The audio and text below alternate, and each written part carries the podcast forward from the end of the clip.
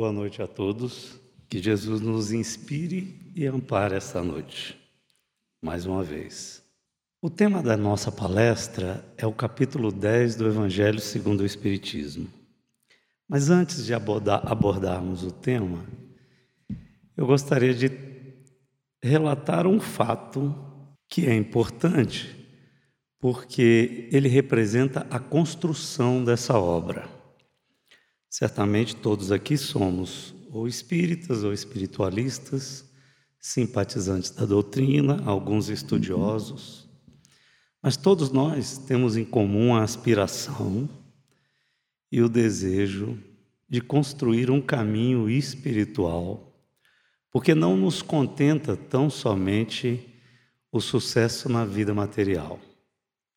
Em algum momento de nossa atual encarnação, descobrimos que era necessário compor a nossa vida com algo mais além do sucesso profissional, do conhecimento material, da relação familiar e principalmente da conduta moral que levaríamos durante essa encarnação.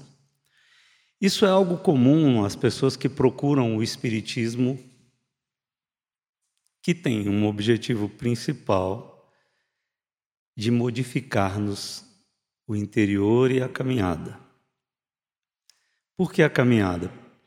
Porque Jesus, quando se dispõe a reencarnar, já sendo um espírito puro, como estabelece claramente o livro dos médiuns, e já trazendo um compromisso profundo na construção moral desse planeta, ele cria regras básicas que vão desembocar nessa encarnação e no encontro do Sermão do Monte. O tema de hoje, capítulo 10 do Evangelho, ele trata da misericórdia. Kardec, quando compilou o Evangelho, ele iniciou esse processo no ano de 1861. Ele passou, ele já tinha um número grande de informações de comunidades espiritualistas ao longo do mundo, que se comunicavam através de carta, de compêndios e algumas até através de periódicos que criavam porque a comunidade já crescia no Japão, na Bélgica, na Holanda, em Portugal, com alguma dificuldade, mas em Portugal, na França, nos Estados Unidos, por todo o mundo. E nessa construção, Kardec foi guiado pelo Espírito de Verdade, como ele mesmo narra nas, é, em todas as páginas do Pentateuco, da obra toda, mas principalmente do livro Obras Póstumas, onde ele tece um comentário mais dirigido a essa construção. Nesse processo, o Espírito de Verdade estabelece que a base do Evangelho seria o Sermão do Monte. Porque no Sermão do Monte nós temos a figura principal da preocupação de Jesus com todos nós. E aí a mensagem é edificante, emocionante e altruísta e não conseguimos traçar, num tempo tão curto, a importância de cada um daqueles versos que foram impressionantes. Mas que tem me chamado a atenção, e na noite de hoje principalmente, o versinho que trata sobre a misericórdia. Lá estabelece Jesus que bem-aventurados os misericordiosos, porque receberão misericórdia. Os demais versos tratam do humilde, do amoroso, do bondoso, do caridoso, mas a recompensa que constrói Jesus nessa mensagem, ela é primordial para nós nessa colocação da misericórdia. Por que a misericórdia? A misericórdia ela trata da compaixão de Deus pelo sofrimento alheio. E ele entende como sofrimento a dor alheia pela imperfeição. Por isso a palavra misericórdia, porque textualmente é compaixão pela miséria alheia. Exatamente isso. E o que é miséria? Jesus não se preocupava com a visão material, então a miséria é a miséria moral. Só pode ser a miséria moral. E quando nós abrimos o capítulo 10, ele é todo construído no Evangelho de Mateus, capítulo 5 e capítulo 7, dando exemplos claros disso. Mas para nós espíritas, a mensagem do Evangelho, e nós vamos falar um pouco dele hoje, a mensagem do Evangelho não é só pela teoria da mensagem. Para nós espíritas, nós temos uma obra de Emmanuel de Chico, que é um livro tão emblemático e tão enriquecedor que certamente por todos nós, se não lemos uma ou mais vezes, nós já ouvimos falar, já pegamos no livro, já tentamos ler que é o livro Paulo e Estevão. Preocupou-se o Espírito de Verdade na construção do Espiritismo transformar a mensagem de Jesus, que era ouça o que eu digo,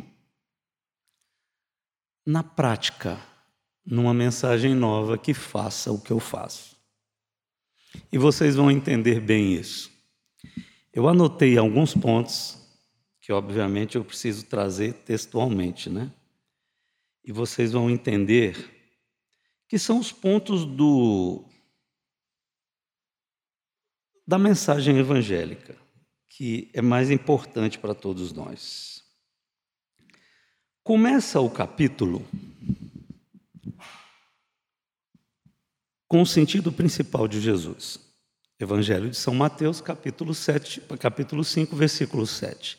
Bem-aventurados os misericordiosos, bem-aventurados os que são misericordiosos, porque obterão misericórdia. Jesus aqui não nos promete o reino, não nos promete é, a vida perfeita, a perfeição. Ele nos concede misericórdia. Se nós formos misericordiosos, sabe por quê? Porque a misericórdia é a compaixão pelas misérias alheias, ou seja, ele entende que todos nós encarnados na terra naquele momento e hoje carecemos de misericórdia, carecemos de compaixão. E alguns de nós podem achar que o mundo nunca foi tão difícil. Isso é comum hoje, né?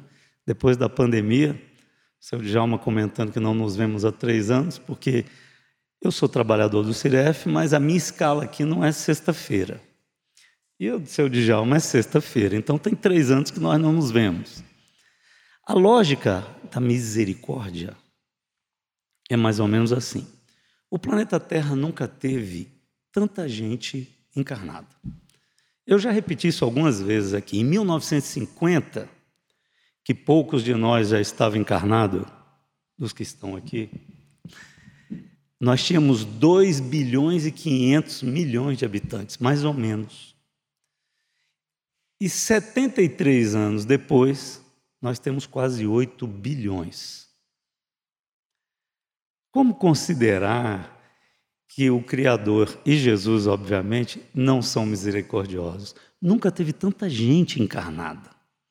Se nós espíritas Falamos até com uma certa vaidade que a encarnação é um processo necessário ao progresso moral de cada um de nós. Deus nunca foi tão misericordioso com tanta gente na terra.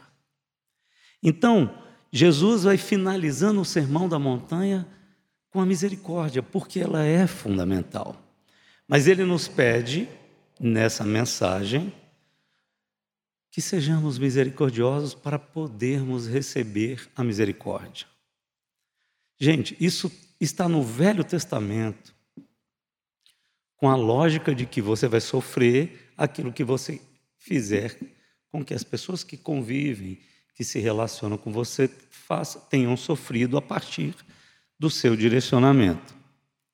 Então, aquele princípio que nós temos do olho por olho, dente por dente, que é o sinal básico do Velho Testamento, onde nós consideramos que a figura da postura moral é fundamental e que o amor não importa, surge com Jesus quando o amor é o mais importante.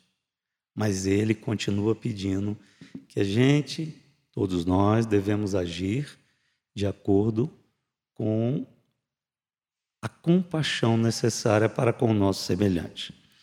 E ele continua no capítulo. Ele estabelece ligações desde o perdão até a questão do argueiro e da trave no olho, no seu olho e no olho do semelhante. Essas figuras que são importantes para cada um de nós, mas que nós não levamos talvez com tanta preocupação necessária essa postura, ela precisa ser observada e ele continua no capítulo 6 falando sobre as faltas cometidas contra nós. A misericórdia é importante porque nós vamos encontrar desafetos durante a nossa encarnação.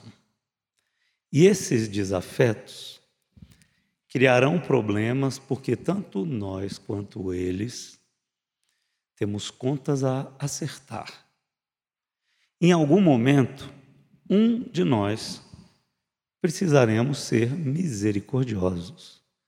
Precisaremos aprender a perdoar, a ter compaixão. Mas, invariavelmente, nós encontramos essas pessoas, às vezes na nossa família, mas por outras vezes na via pública, no centro espírita, na escola, no clube social, e aí nós criamos uma, um distanciamento dessas pessoas, porque algo nos diz que há uma relação desagradável entre nós e esses espíritos que, estão, que estão encarnados como nós. Isso é comum. Isso quando não acontece dentro do nosso lar. Quando a nossa esposa, que era a grande paixão no início do casamento, se torna o amor necessário para a recuperação do passado ao longo dos anos. Os nossos filhos, os nossos pais, todos nós temos histórias que dispensam comentários, porque é comum, de relações difíceis com pessoas do nosso dia a dia. É importante cultivarmos a misericórdia com essas pessoas. É isso que o Evangelho traz no seu capítulo 10. Mas como fazê-lo? É muito difícil. O trabalho de recuperação moral, ao qual nós nos comprometemos quando encarnamos, é longo, doloroso, árduo e, por que não dizer, fácil de ser destruído. Então, por volta da década de 60 do século XIX, Jesus Cristo, observando o nosso processo de adiantamento moral, resolve trazer a boa nova prometida por Jesus, que teoricamente seria o retorno de Jesus. Jesus esteve conosco, segundo os relatos da história, 33 anos. Nesses 33 anos, o que é o legado de Jesus? Não é a presença de Jesus. Certamente alguns de nós já lemos que na aproximação do nascimento de Jesus com Maria, o mundo teve um progresso porque as vibrações eram outras. Isso é um fato. Várias obras relatam isso. Que não quer dizer que a presença de Jesus era a principal e mais importante, ação estabelecida pelo Criador para o processo de evolução do planeta Terra. Até porque, certamente, isso já aconteceu em algum momento e em outros tantos planetas, nesse universo tão grande, tão vasto e tão rico.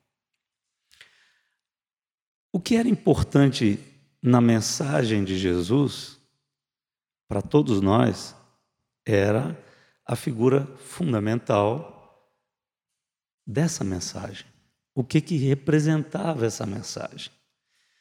Porque se Jesus viveu 33 anos conosco, a história relata que provavelmente Jesus passou apenas um ano e oito meses trabalhando com afinco para divulgar essa mensagem. Embora sua peregrinação tenha sido de três anos, ele levou um tempo para preparar os seus seguidores, os discípulos para encontrá-los e convencê-los. Isso mesmo para Jesus, considerando o processo de convencimento, que é um processo moral, certamente levaria algum tempo. E levou algum tempo. Conosco, talvez nós não conseguíssemos convencer todos. Mas era Jesus a figura é, mais pura e o exemplo e modelo e guia, como diz o livro dos Espíritos, que temos a seguir. Portanto, Jesus estabelece esse processo. E em três meses, ele fortalece o processo de é, distribuição da mensagem, ele traz as novidades, estabelece o processo, sofre a via sacra, é martirizado e desencarna. Isso foram mais ou menos três meses, segundo estabelece a história. Então, teoricamente, teríamos aí fevereiro, março e abril, mais ou menos, para acontecer tudo isso. É claro que a história, a mensagem é anterior, mas quem recebeu a mensagem foram os seus discípulos. E os próprios discípulos, nas figuras emblemáticas de João, Pedro e Tiago, que era um douto, era um conhecedor é, da religião que professavam naquele momento, todos eles já tinham catalogado toda essa mensagem. A história também nos diz que Jesus nada escreveu. Então, ele dependeu do relato dos evangelistas, é, que aconteceu muito depois do seu desencarne. Então, analisando tudo isso, a gente entende que a coisa mais importante de Jesus era a mensagem de Jesus. Era a boa nova, era o evangelho de Jesus. Até porque, se não fosse o evangelho, hoje nós não teríamos tido esse alcance, porque a mensagem se perderia. E Mateus foi encarregado de estabelecer na sua é, estrutura evangélica, né, no seu evangelho, essa mensagem edificante do Sermão da Montanha. E desembocamos na misericórdia. Mas voltando aos tempos atuais, o que leva o Criador a deixar a Terra com mais de com quase 8 bilhões de pessoas encarnadas? É a misericórdia, concedendo uma chance gigantesca para todos nós que estamos encarnados não quer dizer com isso que os espíritos desencarnados não têm oportunidade de praticar a caridade, porque a caridade é um processo único. Kardec, frente às grandes lutas com seus pares lá na escola de estudos parisiense, onde ele estudava o espiritismo, ele é flechado muitas vezes sobre o que é mais importante no espiritismo. Porque a vaidade, conforme a leitura da noite de hoje, nos acompanha constantemente. E não podemos esquecer que eram homens, homens que trabalharam com Kardec e homens que eram discípulos de Jesus, homens como nós. Porque se são homens perfeitos, são iguais a Jesus. E o Evangelho diz que ninguém foi igual a Jesus. A mensagem precisava ser divulgada, a mensagem precisava ser conhecida, precisava ser estudada. E essa mensagem, ela estabelecendo regras, ela chega a esse cenário que nós estamos.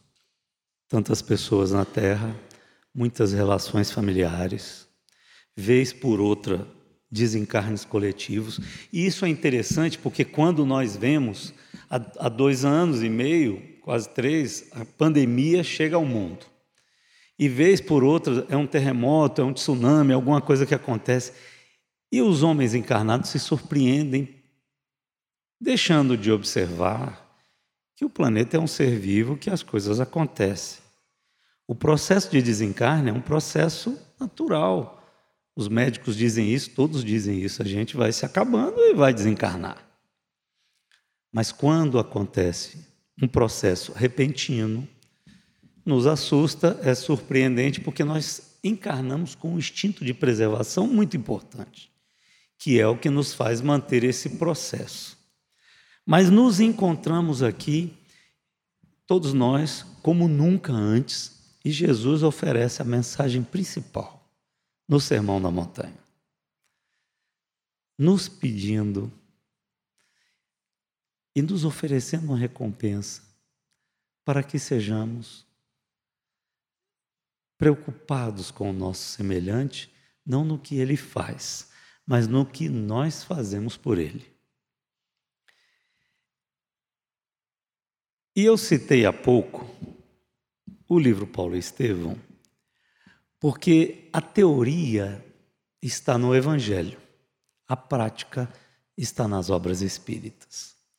Todas as obras espíritas têm mensagens que nos emocionam, nos instigam, nos ensinam. Alguns de nós até se convencem ser ensinado, porque precisamos deixar de acreditar para saber. O Espiritismo é algo impressionante. Ele nos convida ao conhecimento. Ele não nos convida à crença. Porque o que nós cremos hoje, nós podemos não crer amanhã. Nós tivemos um exemplo claro disso. As expectativas que existiam sobre uma doença nova se transformaram a partir da manifestação da ciência através dos homens da ciência. Então, a crença é dispensável no Espiritismo. Jesus nos convida ao conhecimento. E nesse processo, ele traz a figura de três personagens que vão praticar a misericórdia a todo momento. Figuras emblemáticas no livro Paulo Estevão. Eu vou narrar rapidamente, para quem não conhece a obra, Quais são essas figuras? A obra começa é, com a figura romancesca de uma família, de um pai e dois filhos. Esses dois filhos não vivem em Jerusalém, eles vivem em outra cidade, mais próxima de Jerusalém. Esses dois filhos são um casal, uma moça jovem, muito bonita, inteligente, Abigail, e um rapaz, Gesiel.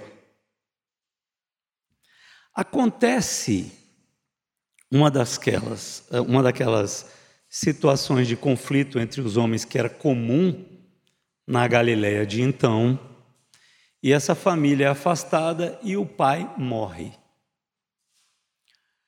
O filho é preso e condenado, e alguém pode se perguntar, mas por quê? Ah, porque eles eram simpatizantes do cristianismo, que era crime, então. E para que não acontecesse nada com Abigail, o irmão, que era mais velho, descobre um meio de fazê-la seguir e viver com a família amiga em Jerusalém.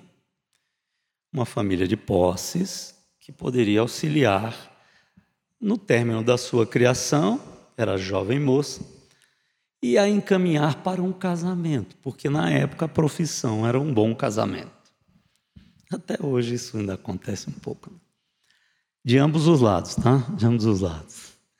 E aí sucede que esse rapaz é preso e num processo de perseguição pelos judeus, ele muda o seu nome para Estevão.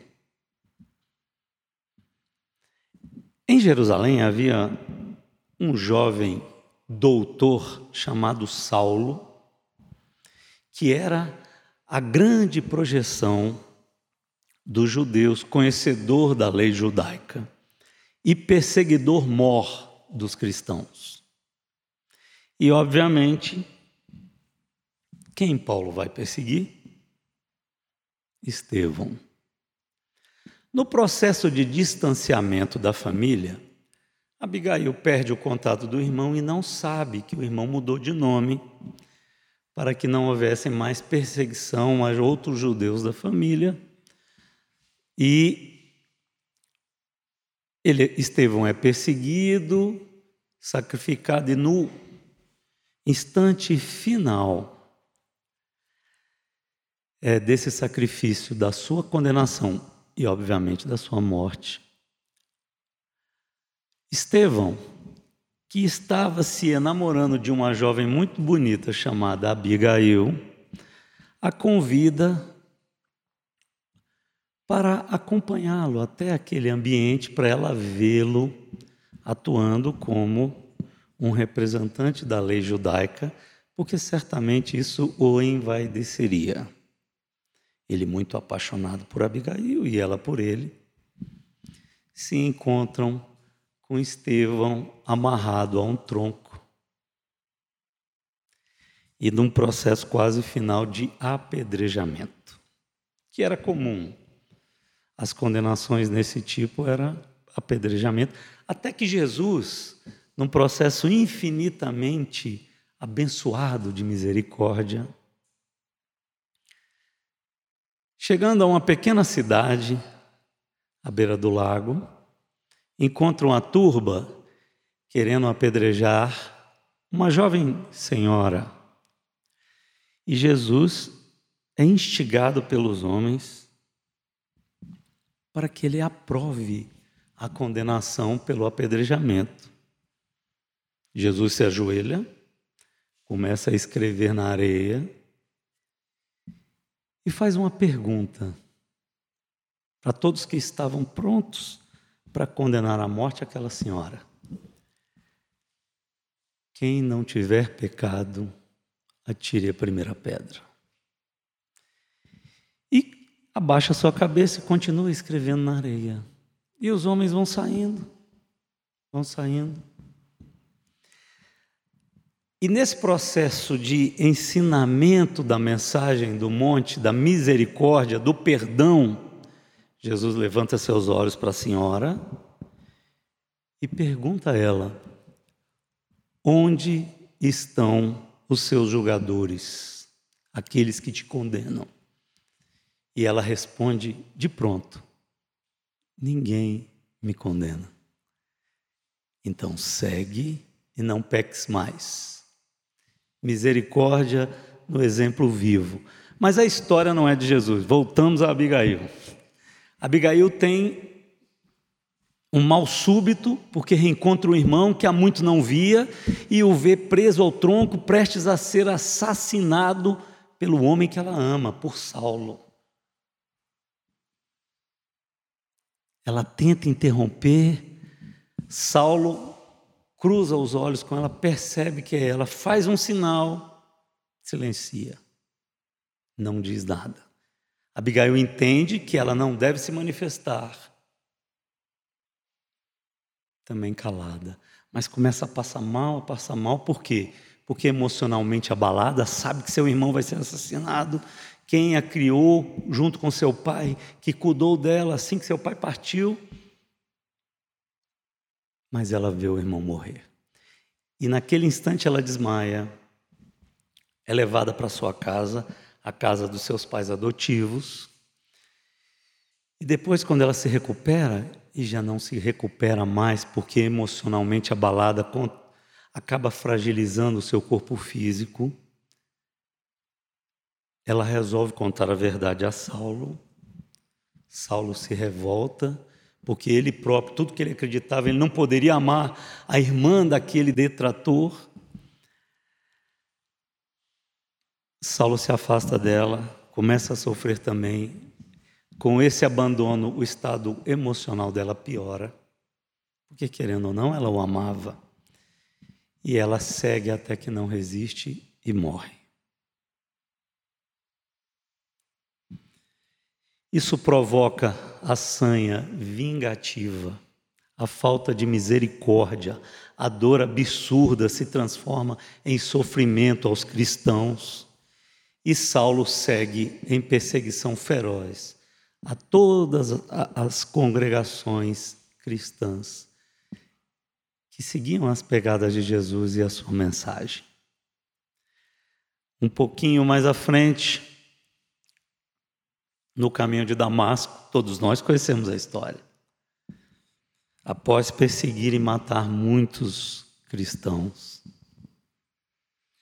surge Jesus mediunicamente a Saulo e por que me persegues? O que eu te fiz?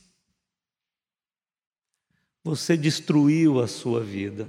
Jesus, obviamente, não disse isso. Eu estou incluindo no contexto. Você, obviamente, destruiu a sua vida numa perseguição sem sentido. Por que sem sentido? Porque a mensagem mediúnica do Cristo foi muito forte. Ele persegue algo muito maior e muito mais importante que ele. E a história é conhecida por todos. Ele vai para Damasco, ele começa um processo de conhecimento do cristianismo, ele passa a estudar o cristianismo. Ele se isola durante quatro anos no deserto, estudando o quê? Todos os escritos, tudo o que havia, na posse de um grande líder da sinagoga, Gamaliel, que era simpatizante do cristianismo e já seguia os passos de Jesus, mas que tinha desencarnado há pouco, porque era um senhor de muita idade. Quando Paulo está preparado para sofrer e praticar a misericórdia, por quê? Porque ninguém acreditaria num judeu que até outro dia era perseguidor de cristão se transformar numa figura mensageira do Cristo. Nem os próprios cristãos, obviamente incluindo-se aí Pedro e todos os discípulos que o receberam na casa do caminho em Jerusalém posteriormente. Mas após o processo de conhecimento, de estudo, de todas essas mensagens de Jesus, inclusive do Evangelho de Mateus, do Sermão do Monte, do capítulo 5, do versículo 23 e 24, que relatam a importância do perdão da misericórdia.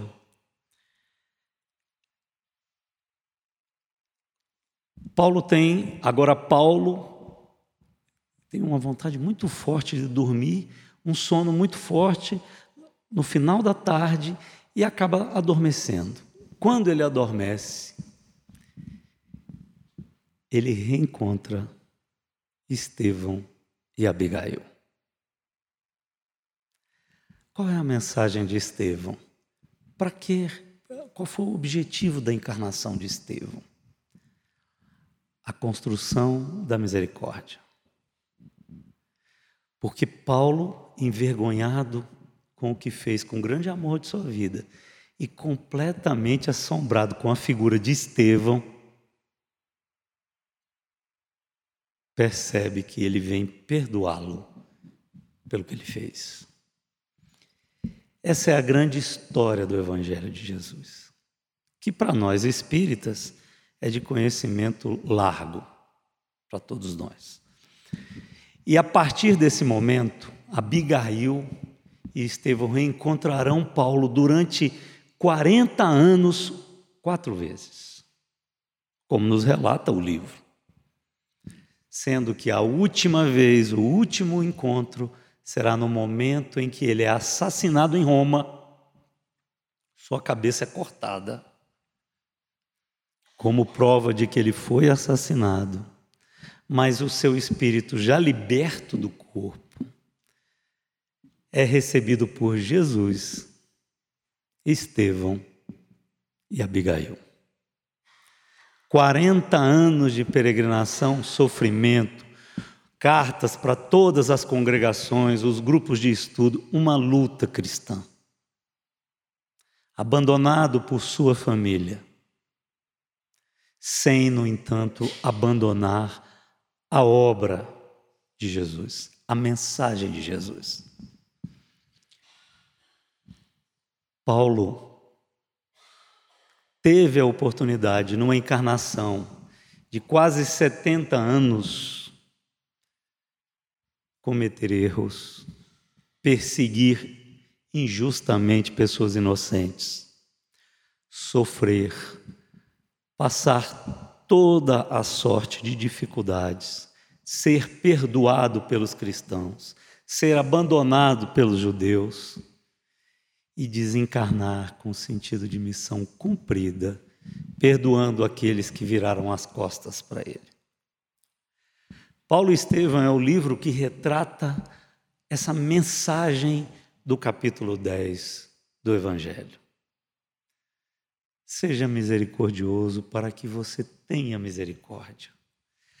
A única possibilidade que Paulo tinha de reencontrar Abigail seria seguindo a boa nova, o Evangelho. Mas ele não só encontrou Abigail, encontrou aquela figura que ele tanto perseguiu Estevão e foi recebido por Jesus no mundo espiritual.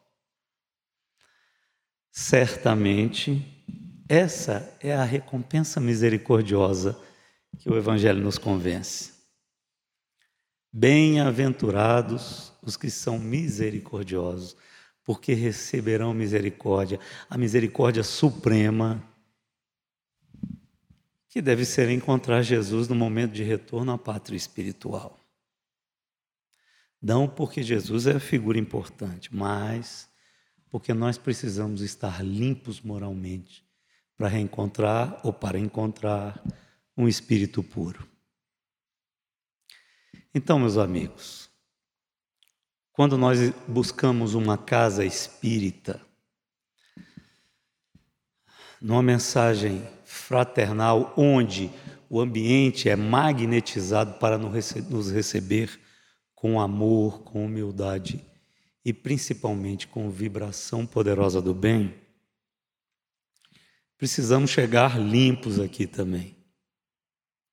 E aqueles de nós que afetados pela pandemia ou pelos sofrimentos que são cotidianos, de uma forma ou de outra nos encontramos ausentes de um templo religioso, qualquer que seja ele, precisamos refletir sobre a necessidade desse encontro. Desse momento em que a gente encontra Jesus, não porque ele habita aquela casa, mas porque nós estamos de coração aberto, pedindo misericórdia. Todos nós sofremos muito nos últimos anos com todas essas dificuldades naturais de um espírito encarnado num planeta de expiação e prova. Certamente não serão os últimos sofrimentos pelos quais passamos. Certamente. O que não quer, nos quer dizer que a vida é só dor e luta, não. A vida é sucesso moral para aqueles que se preocupam em receber essa misericórdia que um dia nos encontra e nos convida a praticá-la. Nesse processo de misericórdia, podemos falar do perdão, podemos falar no ouvido as dores provocadas pelos que gostamos e até pelos que não gostamos. Mas é fundamental entendermos que a construção desse processo é longo é doloroso. É a história de Paulo. Alguém pode dizer, mas Paulo, Paulo era um apóstolo, é o apóstolo dos gentios. Aí eu vou falar de uma outra figura importante que encarnou na terra. João Evangelista reencarnou depois. Uma de, uma de suas encarnações mais emblemáticas, segundo o Espiritismo relata, foi como São Francisco de Assis.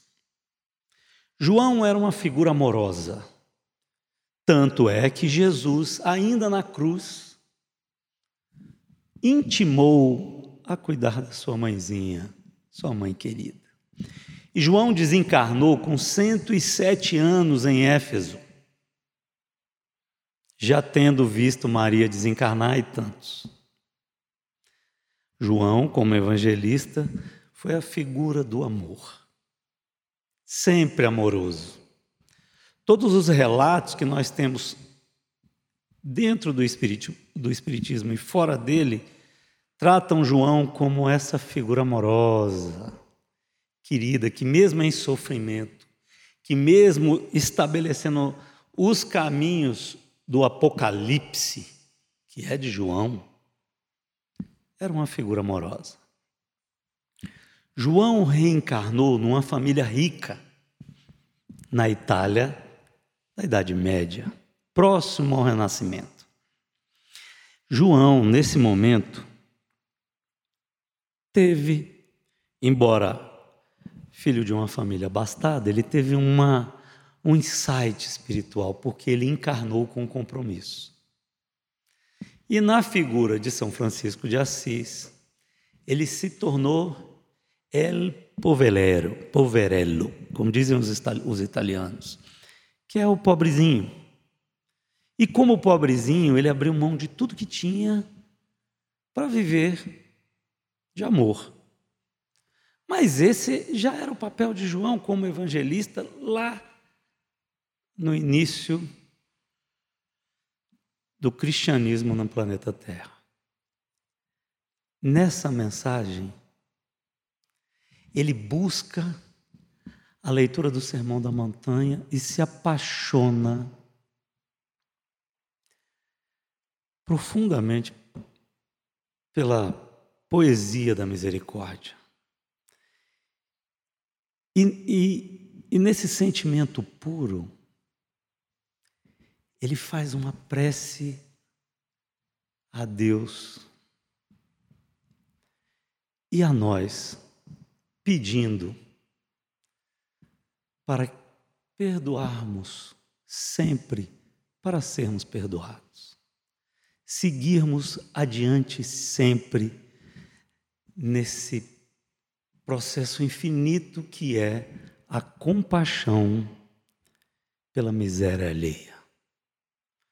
Ao ponto de entregar toda a sua vida e morrer jovem.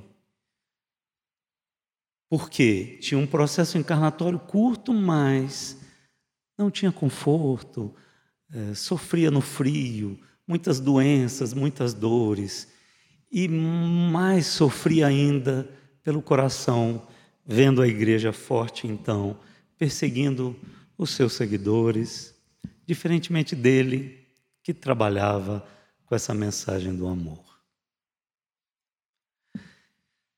Precisamos entender que Jesus passou quase dois mil anos enviando figuras emblemáticas para nos convencer.